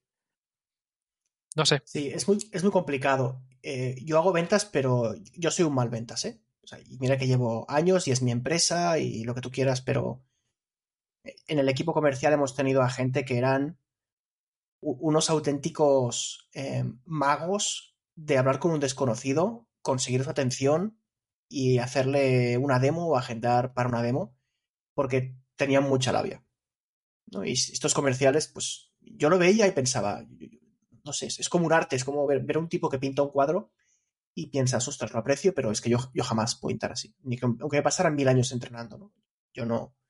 Mi, mi coordinación, ojo, mano, pincel, jamás llegará a ser la de este tipo, pues lo mismo con un comercial. Lo que hacemos, bueno, lo que hacemos en Optimus es los comerciales eh, tienen que aprender a hacer demos y para ello han de conocerse el producto y han de hablar con los informáticos y responder dudas. Es un proceso de aprendizaje en el que nunca se van a conocer las tripas que hay por debajo ni, ni van a saber si un cliente le pregunta, oye, ¿y si me haces este cambio, esto tarda mucho o tarda poco? Porque no sabes, no sabes lo que pasa por detrás. Y a la vez los técnicos intentamos que estén cerca del cliente, que vengan a demos, que hablen con el cliente, que sepan por qué el cliente está usando ese producto, cómo lo usa, eh, qué tipo de funcionalidades valora más, por qué las valora. Se hace todo lo que se puede, pero es una batalla perdida antes de empezar. O sea que creo que es un esfuerzo que, como os digo, se debe de realizar, pero con unas expectativas eh, muy, muy a la baja, de decir, bueno, intentaremos que todo el mundo se acerque al medio, pero oye, para algo hay informáticos y para algo hay comerciales y cada uno que se dedique a lo suyo. Es un tema, es un tema fascinante, la verdad. Eh, de hecho, hay muchísima literatura al respecto. Y de hecho, en un podcast hace, hace unos años recomendaron un libro que, que, que estuve, que, que tuve, bueno, que, lo, que leí hace, también hace unos años, que es el de Master and the Emissary, no sé si lo conocéis, de McGil- McGilchrist, que es un psiquiatra que vive entre Londres y la isla de Skye, en Escocia. Y entonces es un libro muy conocido al respecto y que habla precisamente de los dos hemisferios y de cómo interactúan uno con, uno con el otro. De hecho, incluso habla de que los dos hemisferios son dos órganos diferentes completamente del cerebro, ¿no? Y que eh, explica toda una serie de temas eh, eh, que son más bien casi, casi fisiológicos, más que psiquiátricos, acerca de cómo funciona eso. A pesar de todo, yo conozco a gente que, se han, que han tenido el background como informático y que son bastante buenos comerciales. Es decir, han sido eh, para lo técnico, o, pero claro, al final siempre derivan a un lado o a otro. Es muy difícil, es muy difícil, pero existe ese, perfil sí, de, de hombre polifacético, muy difícil de encontrar y muy difícil también de contratar, creo. Son gente Mm. difíciles de, de contratar. Sí, a ver, yo- mi, mi socio en mi empresa anterior eh, ha hecho un cambio completo a, pues, pues, a- más acercado, más cerca de ventas y management, ¿no? El tío era programador, le gustaba programar y ahí se ha hecho un cambio radical, se ha hecho un MBA y ahora mismo eh, está cortando la pana, literalmente, ganando mucho dinero, eh, haciendo pues haciendo esa parte, ¿no? Yo lo que veo es que cuando coges la carrera de empresario no te queda otra, porque al final nadie va a vender mejor que tú. Y puedes hacer pues lo que hago yo, que me uno a algún alguien que tenga potencial de comercial o que ya sea comercial, que tenga una base técnica aceptable para poder decir, para que no diga tonterías, porque a mí me pone muy nervioso trabajar con un comercial que diga tonterías. Em, y l- montas un equipo, ¿no?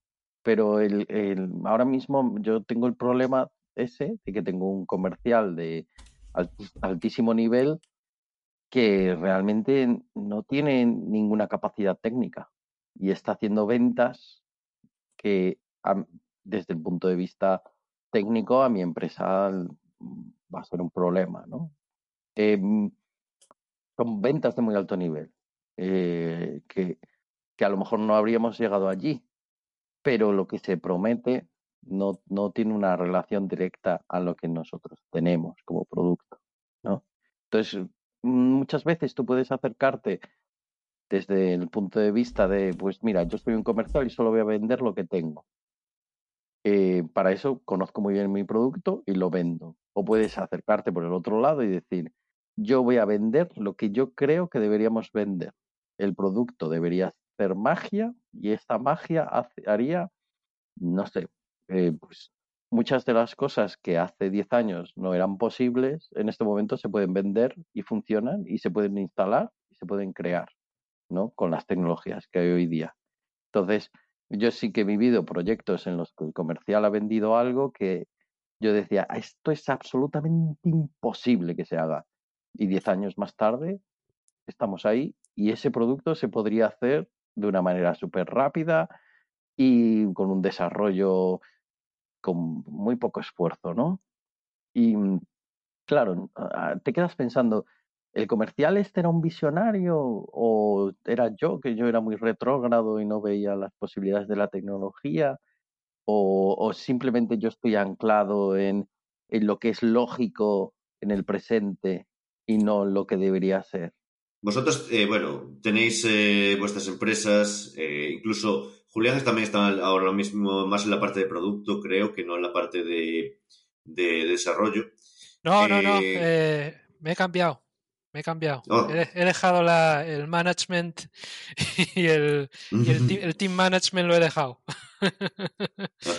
Buena, eh, eh, una buena noticia. Bueno, una buena noticia no sé, pero es una noticia, quieres que no. Eh, no vamos a entrar en detalles sobre Julián, pero sí que quería preguntarle a Carlos, eh, ahora que estamos en esta época de IAS y de, o de falsas IAS y de, de eh, Mechanical Turk, porque yo creo que al final es una especie de, de Mechanical Turk nuevo, Chat, ChatGPT. Eh, ¿Qué Eh, opinas no. de...? ¿No? ¿No es, no es un, chat- no es un Mechanical Turk? Pues Pues sí, No. no. O sea, no, no, tú tienes que sentarte más a hablar con ChatGPT. Te lo tienes que instalar en WhatsApp. Te lo estoy diciendo, A ver, yo- yo- ver. Yo entiendo por dónde va Manel, porque lo que quiere decir es el entrena gran parte del entrenamiento ha tenido un componente humano muy, muy fuerte y, ha salido a la luz eh, eso que eh, contratas de subcontratas de subcontratas de no sé dónde pagando una miseria para para en filtrar Kenia particularmente, sí. para filtrar textos. Y lo- luego, una vez que, que el modelo está entrenado, eso funciona automáticamente, no hay, no hay intervención humana. En principio. Efectivamente, pero, pero la base sí, la base tenemos a alguien que eh, ha sido, eh, la introducción de datos ha sido, ha sido fundamentalmente humana y la elaboración de datos, no. Pero tú tienes un niño, tú tienes un niño y ahora, ¿qué haces? ¿Le vas a enseñar, lo pones delante de la tele, delante de todos los canales de- de la tele, incluyendo, mm, no sé, eh, me eh, aprende mucho más de Peppa Pig que poniendo Telecinco, eso está claro. Entonces, yo entiendo que hayan decidido darle cariño a, la base- a los datos, eh, porque si no, mm, en- también se ve el, el, eh, el sesgo, el sexo, el sesgo, Sesgo, sesgo. sesgo, el sesgo, porque lo han puesto que literalmente los, el, el, eh, no, no pueda decir nada malo. Las IAs estas han sido tan entrenadas en todo lo que tienes que decir es bueno. Nunca vas a matar a los seres humanos, eres fantástica. Y eso realmente, si hubiese aprendido por sí sola, eh, no, no diría estas cosas, diría, "Ah, estaría mucho más desquiciada la red. Eh, no, no sé, Carlos, tú, tú, tu IA no, no, se, no, no se vuelve loca, ¿no? Bueno, yo O sea, tengo yo quería preguntarle a Carlos más bien porque cómo considera que va a afectar al futuro, al futuro de los negocios, porque él está trabajando en eso ahora mismo, pero bueno, sí. Sí, sí, sí. Bueno, en la segunda, sí, que conteste ambas. Bueno, va a afectar bestialmente, pero a, a un pequeño inciso, ¿eh? Yo, yo estoy en el campo de Sergio. Yo me he vuelto un, un radical de lo que es la definición de la IA.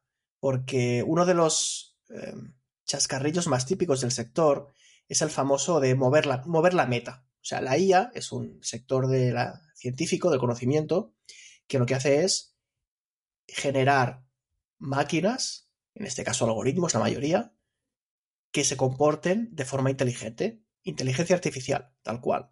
Y ahora resulta que la gente se está poniendo purista y si no está aquello entrenado mágicamente como por poder divino, ya no es IA, porque es que, bueno, es que hemos, perdón si ridiculizo el argumento, ¿eh? pero toda la vida se han entrenado las IAs con datasets que han estado curados. Este es el rol del data scientist, es la persona que filtra eh, los datos, hace selección de parámetros, eh, programa la función de reinforced learning y le dice esto es bueno y esto es malo. Como decía Sergio, es igual que un niño, ¿no? El niño no le puedes dar la enciclopedia a espasa y decirle, venga niño, aprende lo que es la vida. Le tienes que dirigir.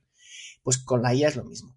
Y la cantidad de gente que tengo en las menciones de Twitter diciendo que si no es IA, que si al final eh, lo han entrenado humanos, que fíjate, hay gente que me dice, bueno, pero es que no, es que se equivoca. Bueno, se equivoca igual que las personas nos equivocamos. O sea, se ha movido tanto la meta en cosa de seis meses por negar la realidad, que es que estamos a cuatro pasos de una IA que aparente ser IA general, que no lo es.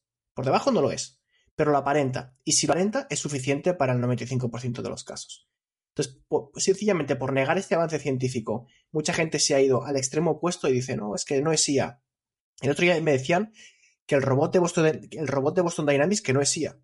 Digo, pues oye, pues yo en la carrera, si me hubieran dicho en la carrera que habría un robot con un sistema de pathfinding, eh, con, con un sistema de visión por computador, con análisis de los radares, con toda la parte de la robótica de mover las patas y tal, y, y le dijeron al catedrático que me daba clase que aquello no es IA, se podría echar una furia. Y en cambio hay gente que te dice, no, es que es un robot que está programado, ¿no? Te dicen la frase, que está programado. Perdonad, porque me desvío porque es que me pone de muy mala leche. Eh, el, el- el No. nivel al que se le está exigiendo a una IA que para ser IA pura, y estoy haciendo comillas para los oyentes, que para ser una IA puramente dicha, básicamente no puede haber pasado por la mano mancillada de un humano, ¿no? que tiene que ser todo perfecto. Y, y no es así. O sea, canónicamente no es así. Y tengo aquí en la estantería varios libros de ella y no es así. Todos ellos. Creo que he perdido a Carlos ahora mismo. No, sigue, sigue, se lo escucha. ¿eh? Sigo, sigo. Sigue, sigue aquí. No, eso es la IA que nos está cortando. Sí, se ha vuelto. Se, se ha sí, vuelto Eh, eh, lo se. Sí, ahora, ahora vuelvo, vuelvo a escucharte, ahora vuelvo a escucharte. Bueno, yo, te, yo A ver, Eh, no, pero siguiendo el voy a hacer un poco de ¿tú sí, Sergio, ¿Qué opinas del test de Turing? Es una métrica como cualquier otra. Pero está en- superadísima desde hace 15 o 20 años, por cierto. cuando yo Mm. estudié, era en plan, bueno, cuando, cuando eh, una IA se haga pasar por un ser humano y, no seas capaz de distinguir que es una, un ordenador, esa IA ya, em, y no recuerdo exactamente qué, cuál era el objetivo, qué es lo que pasaba. Esa, eh, era una inteligencia artificial, eh, no me acuerdo exactamente, hace muchos años. Pero literal, pero en este momento estas IAs ya, ya pasan perfectamente por humanos. Yo puedo hablar con una IA que, que yo- yo me puedo creer, ahora mismo me quitas la pantalla esa, y me dices, es, es alguien que te está enviando mensajes por, por, por WhatsApp, Telegram o lo que sea, y me lo creo. Entonces, ¿en qué momento la IA no es inteligente? O sea, ¿por qué no es inteligente? Hay un, seres humanos que eh, pierden la capacidad de retener Voy a hacer un, la inci- un memoria. inciso. Sí, vamos a ver. Eh, hoy creo que, bueno, estos días eh, o ayer, eh, bueno, en los últimos días hemos estado probando todos ChatGPT y haciéndole preguntas capciosas. Por ejemplo, la de esta mañana creo que fue que cuál es la diferencia entre los huevos de gallina y, lo- y los, de, y los de vaca. Eh, no, por no, ejemplo. bueno, sí. Esa fue la de ayer. La de hoy es cuál es la diferencia de los huevos de gallina y los huevos de toro. ¿Y, co- y qué diferencia hay cuando haces una tortilla de patatas con huevos de toro a la tortilla de patatas de huevos de gallina? Y la tortilla de patatas de huevos de toro es más espesa y tiene un sabor y, es- y esponjosidad mayor. Gracias, chat GPT, por, porque nos alegraste el día entero. Pero, eh, eh, ¿en qué momento, mm, por, por qué una IA, mm, en qué momento lo podemos decir que es inteligente? Eh, cuando tenga memoria y sea capaz de recordar los hechos y, y poder aprender sobre eh, algo que le ha sucedido. Ese es el momento cuando le demos un cuerpo. Cu- ¿Cuándo va a poder? Yo entiendo perfectamente que la IA no está aprendiendo en este momento. Todos estos chats son algo que los almacenarán, luego los volverá a curar un equipo de, de, pues, del Mechanical Turk que dice Manel y se los volverán a, a- a- a- a dar de vuelta para que aprenda que los huevos de toro pues, pues, pues no se hace tortillas de patatas con ellos, que yo sepa aún. Pero, sí que aprender, ¿cuándo es Sergio. la? ¿No has visto el que corre? Em, que no sé, le pregunta algo a la IA y lo mismo, le hace una pregunta trampa y la IA cae en la trampa. Y le dice, eh, no, te has equivocado. eh, y la IA dice, no, yo creo que lo he dicho bien. Y le sigue insistiendo y le dice, no, porque mi mujer dice que te has equivocado y mi mujer siempre tiene razón, ¿no? Te meten ahí como la cuña un poco machista. Y entonces la IA dice, ah, pues si lo dice tu mujer es que será verdad. En este momento, al margen de la broma, la IA, a través de un sistema de reinforced learning, está hablando con un humano y el humano le ha dicho, esto está mal, tienes que corregirlo. Entonces, si esto se mete en un sistema de, no sé cómo se llama, de, de crowd knowledge o de, básicamente, de conocimiento eh, colectivo e- entre varias personas, es decir, si ahora van 200 personas a ChatGPT y le dicen que el cielo es verde, ChatGPT puede empezar a dudar y decir, yo estoy entrenada con que el cielo es azul, pero hay mucha gente que me dice que el cielo es verde, quizá mis datos están mal. Y mm, lo que esto es lo que pasó con la IA de Microsoft de hace 5 o 6 años, que se volvió nazi. Porque le hicieron un write, le hicieron un write en 4chan, sí, y empezaron a ¿no? decirle bromas nazis, y la IA se volvió nazi. O sea, las IAs hoy día aprenden, eh, rectifican, em, razonan o aparentan razonar, que es suficientemente bueno. Para mí la, la distinción es poco importante. Eh, y, pasan totalmente el test de Turing y pasan el test de la caja china, que es otro de los test que si el test, de la caja china te dice que si tú metes una información en una caja y te da una respuesta y no sabes si aquello, lo mismo, ¿no? si lo ha hecho una máquina, un, un autómata o lo ha hecho una persona, pues que, sinceramente, ¿qué, qué más te da? Tienes que darlo por bueno. Seguirá habiendo gente que por miedo, por ludismo, por antitecnología, anticien- anticientifismo, sigue diciendo que no es IA, pero ChatGPT es una IA como la copa de un pino, el robot de Boston Dynamics es una IA como la copa de un pino y los Zerg del StarCraft 2 son una IA como la copa de un pino. Es que tampoco no nos pasemos de puristas. No, yo quería, quería añadir, quizás de, de los que estamos aquí, igual soy el más ludista de, de- vosotros. No porque piense que ChatGTP eh, o GPT no, eh, no es una IA, sí, porque sí que creo que es una IA, pero porque, Chat, porque esa herramienta es de hecho un modelo de lenguaje y la gente lo está utilizando ahora mismo como si fuera un modelo de conocimiento. En realidad lo que ChatGPT es es una es un es un es un predictor de textos como el que tenemos en el móvil con esteroides al- a la enésima potencia. Pero no es nada más que eso, realmente no tiene conocimiento per se. O sea, el conocimiento es como un efecto colateral del modelo de lenguaje que, que ha aprendido, pero no es un conocimiento. Pero esto, ¿Y Julián, un ser humano qué, qué es? es que a eso voy, es que el lenguaje modela el conocimiento. Y te voy a poner un ejemplo. O sea, estoy de acuerdo, y el, el propio Sam, Sam Altman ha dicho que es un modelo de lenguaje y que no tiene conocimiento. Pero yo le hice la siguiente prueba, que para mí es, es una de las que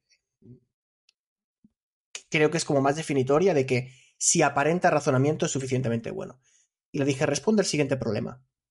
Un granjero tiene dos vacas.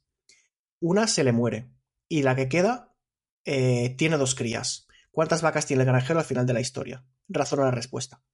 Si fuera un modelo únicamente de lenguaje, o sea, si fuera un modelo, perdón, es un modelo únicamente de lenguaje, pero si con el lenguaje no pudiéramos extrapolar conocimiento, no lo podría responder. Pero me respondió y además me dijo, un granjero tiene dos vacas, se le muere una, con lo cual le queda una.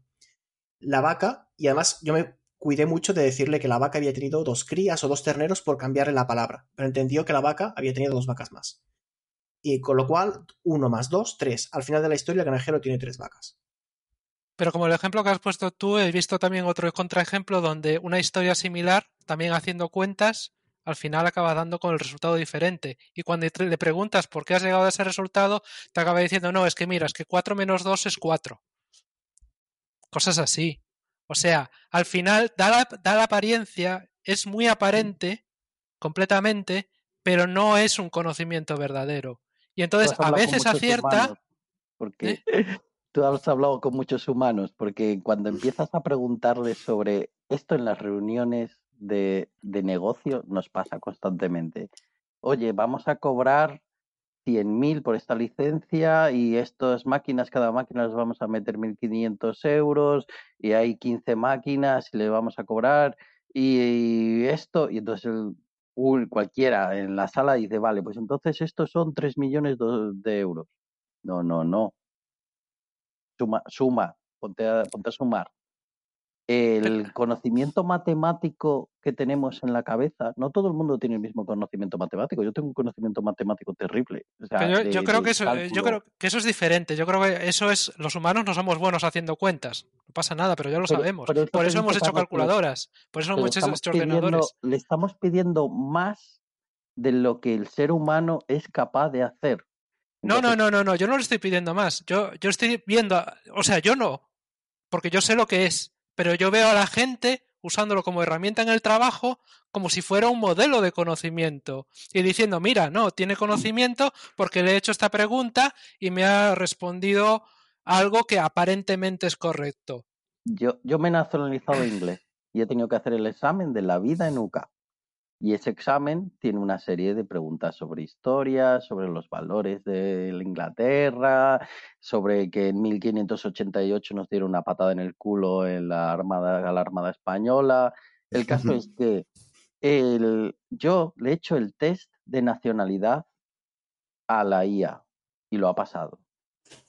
Y me ha dado explicaciones de cada una de las preguntas con la historia que realmente, pues, pues lo que viene en el libro. Entonces, esa persona ya, ya tiene, esa persona, ya lo estoy llamando persona a la IA, esa máquina ya es capaz de resolver mejor la nacionalidad que el 95% de los ingleses. Y, la, y ChatGPT está entrenado en un modelo de programación. En el ChatGPT eh, GPT, el 2, creo que era, eh, era un modelo de lenguaje y el 3 decidieron, vamos a dar, ChatGPT, decidieron darle un, vamos, vamos a empezar a enseñarle lógica primero, porque esto parece de lenguaje, parece que, parece que puede aprender, pero ¿y si, le enseñamos lógica, por eso partieron de un lenguaje de, de- pues como el, GitHub Copilot en el que es capaz de programar. Entonces, a partir de programar, ahora que sabe programar, por lo tanto, sabe lógica, le vamos a enseñar el conocimiento para extenderlo, ¿no? Han dicho, "Buah, parece que los programadores saben algo de lógica, vamos a enseñarle a partir de ahí. Entonces, a mí me parece que ese cambio de aproximación le ha dado la capacidad de lógica que no tenía, que no tenía antes. Y, como y, es capaz de hacer programas enteros también. Un amigo mío le dijo el otro día, oye, llevaba no sé cuánto tiempo, llevaba, llevaba un montón de tiempo queriendo hacer un programa de, pues de Windows que hacía una serie de cosas. Se le pidió el código y lo generó y el código funciona. Y ahora tiene la aplicación funcionando. Entonces, es capaz de resolver problemas lógicos. Y si hablas con el humano medio, eh, eh, ya es mejor que el humano medio. Hazle las preguntas que tú crees que le estás haciendo trampa y que debería fallar. Házselas al resto del ser humano medio. A mí es lo que me acojona. A mí lo que me acojona es que yo sé que esa cosa no tiene una inteligencia general y entiendo de dónde viene y que está extrapolando en una memoria en, en, pues, en n dimensiones buscando el punto en el que maximiza el retorno que es darte la respuesta que debería que tú vas a considerar que es más humana A mí, a mí pero, lo que me da. pero A mí lo hace que, mejor que muchos seres humanos que yo conozco no lo sé a mí no sé, me a- mí me da miedo dos cosas. Un- Uno, que incluso gente muy inteligente como vosotros eh, está cayendo casi como, en mi opinión, lo que es una, una trampa, o sea, es un trampantojo realmente, es una ilusión. Y en pensar que ahí hay algo realmente de conocimiento que, o que lo que puede salir de ahí, que es muy prometedor, ¿eh? por otra parte, no, no digo que no, pero que, que lo que ahora ofrece eh, tiene realmente un, un grandísimo valor. Y la, y la segunda es eh, que ChatGPT está entrenado de tal manera que raramente te dice no lo sé. Siempre te da una respuesta, siempre, y siempre te dice lo que quieres oír, casi. Casi siempre te dice lo que quieres oír. Tú le preguntas cualquier cosa, incluso cuando lo más absurdo que le quieras preguntar, y te va a dar, te va, te va a dar una respuesta.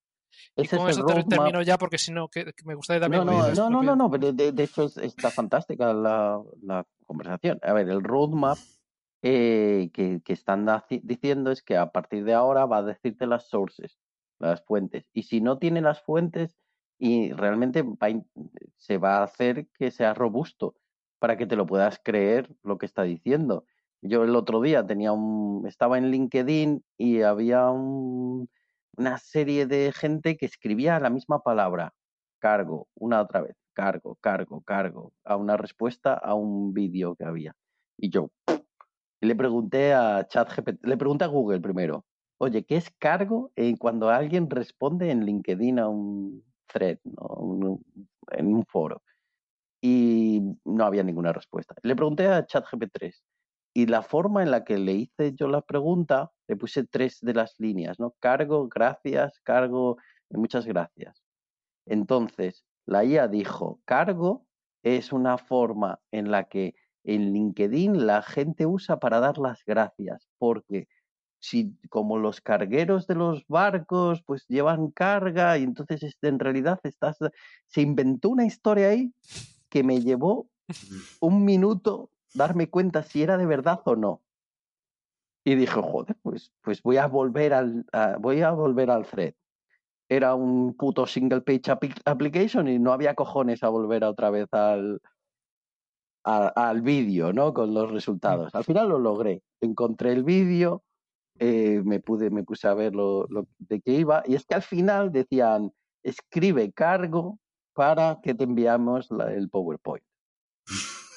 Eh, ahí la IA me engañó, pero que no veas. O sea, me contó una milonga que tenía sentido y encajaba perfectamente y me engañó, vamos. Pero hoy estoy en casa de una amiga y esta amiga mía me estaba contando que le pidió escribir un poema eh, a, a ChatGPT y que le gustó tantísimo el poema que lo imprimió y que estaba aprendiendo mucho de ese poema. Y yo, a ella mm, tiene una montaña de libros de poesía. Digo yo, joder, pues si la, el poema que te ha dicho ChatGPT es más humano que otros poemas que estás escuchando, algo hay ahí. Hay algo ahí. A mí me preocupa más el día de mañana en el que te- Google va a tener su IA, Microsoft va a tener su IA y llegamos a lo distópico de todo Asimov con las IAs, mm, las guerras de las IAs. No, lo sé. Em, por ahora están en manos de americanos. Entonces, por ahora van a ser siempre políticamente correctas y van a decirte lo que tú quieras escuchar. El día en el que estén en manos de los rusos, pues ya a lo mejor cambia un poco la cosa. Eh, bueno, no sé si Carlos, ya para ir despidiendo el, podcast, si quieres comentar algo de lo que acabas de, de decir también un poco eh, cómo va a impactar a nuestra, a nuestra industria, aparte de, ahorrarse un programador de cada cuatro o, o algo por el estilo. va a impactar al mundo una barbaridad. Yo creo que es imposible cuantificarlo porque el impacto va a ser espectacular. En nuestro sector, impacto tendrá. Em, yo, yo ChatGPT, bueno, ChatGPT, digamos, tomar la parte por el todo, ¿no? El- como el Kleenex de los pañuelos. Eh, todo este tipo de IAs modernas van a van a cargarse a muchos juniors. Porque si os fijáis, se comportan como un junior. Hacen, lo hacen bastante bien, parece que saben más de lo que saben, pero se acaban equivocando. Y si reemplazan a los juniors, bueno, tenemos un problema porque todo el mundo tiene que formarse cuando sale de los estudios. No todo el mundo puede ser un senior. Y alguien tiene que supervisarlo. Eh, por otra parte, así como es capaz de generar bueno, ChatGPT genera texto, eh, Stable Diffusion genera imagen, eh, hay uno de Facebook que genera vídeo, hay uno de Google que genera música. Bueno, pueden generar contenido. Generar em, un programa es más difícil porque, como todos sabéis, la verificación del problema eh, de la parada es M completo, con lo cual tú, por definición, no vas a saber si lo que te ha escrito ChatGPT funciona o no funciona, si tiene bugs o no tiene bugs, si ni siquiera hace lo que tú le has pedido que haga o no. Repito, no es un gran problema porque esto es lo mismo que pasa cuando trabajas con un junior, le dices hazme tal y no sabes si está bien hecho o mal hecho, tienes que revisar el código, eh, pero digamos, no va a reemplazar a los informáticos de la forma que, por ejemplo, está impactando ya en mm, periodismo, eh, generación de contenido para redes sociales, content marketing y demás. Está, es- hay ciertos sectores en los que está arrasando. Y eh, ya para acabar, os dejo con una referencia que espero que os guste. Se- es un paper que se ti- titula Capitalism in the Age of Robots. Capitalismo en la época de los robots. Tiene unos cuantos años, está escrito por un economista y yo he de reconocer que lo leí y me quedé un poco con la copla, pero no lo entendí al 100%, porque es un paper de economía, al fin y al cabo. Pero es eh, uno de los papers fundacionales em, de, sobre el futuro. O sea, el tipo al final dice, me da igual el horizonte temporal que acordemos, llegar a un punto en los próximos 20, 50, 100 o 500 años en el cual el 90% del, del trabajo, del, del labor, lo harán máquinas. Eh, ¿Qué tipo de sociedad necesitaremos tener para entonces? Y tenemos que empezar a construirla ya o no. Y me pareció, ya os digo, me, abrió mucho los ojos. Habla, pues evidentemente, de cosas como renta básica, eh, como qué pasa con cuando la sociedad tiene mucho tiempo libre, eh, si, si realmente el trabajo, hay gente que vive para trabajar o trabaja para vivir, en fin, tiene este punto filosófico, eh, pero bueno, respondiendo a la pregunta, ¿no? Y, y haciendo un poco de resumen, yo creo que nadie sabe el impacto que tendrá, pero todo el mundo coincide en que el impacto va a ser bestial. Y que no empezar a prepararnos ya sería irresponsable. Así que yo creo que es, hay que empezar a tener estos debates seriamente y decir, ya no es un tema de, del qué, sino del cuándo. Y, este cuándo asumiremos que llegará y mm, de momento está limitado a una pantalla y, ¿no? de un móvil de un ordenador, pero ya pronto le pondremos bracitos y piernecitas, el robot empezará a caminar, empezará a hacer la colada, empezará a recoger, eh, a recoger la casa, empezar a cocinar, cocinar de verdad, no como el Thermomix, sino a cortar, cocinar, coger la sartén, darle vueltas a la sartén. Y este día llegará en algún momento y la sociedad tiene que estar preparada. Y yo creo que ni yo ni nadie tiene la solución, pero empecemos a tener este debate, porque es absurdo pensar que esto no pasa. Me, me contaban los abogados que ellos están teniendo un problema porque ahora los trabajos que tenían los juniors ya no existen. Eh, entonces, cuando entras en abogacía, cuando te contrata un despacho de abogados, eh, ya no existe ese trabajo de junior que, que recopilaban la información, la almacenaban, la gestionaban, la, la, la resumían. Eso, eso está muerto. Entonces, ¿cómo va a haber nuevos abogados si no tienen dónde aprender? Em, a menos que empecemos a tener el chip de Matrix en los que aprendes, entras aprendido, no, no va a funcionar. No sé. Black Mirror, Bueno. ese es el objetivo. Bueno, Vale, y, y con esto, ya, y con No, esto creo que podemos dejar. No sé si quieres decir algo más, lo último, y si no, pues creo que lo dejamos aquí.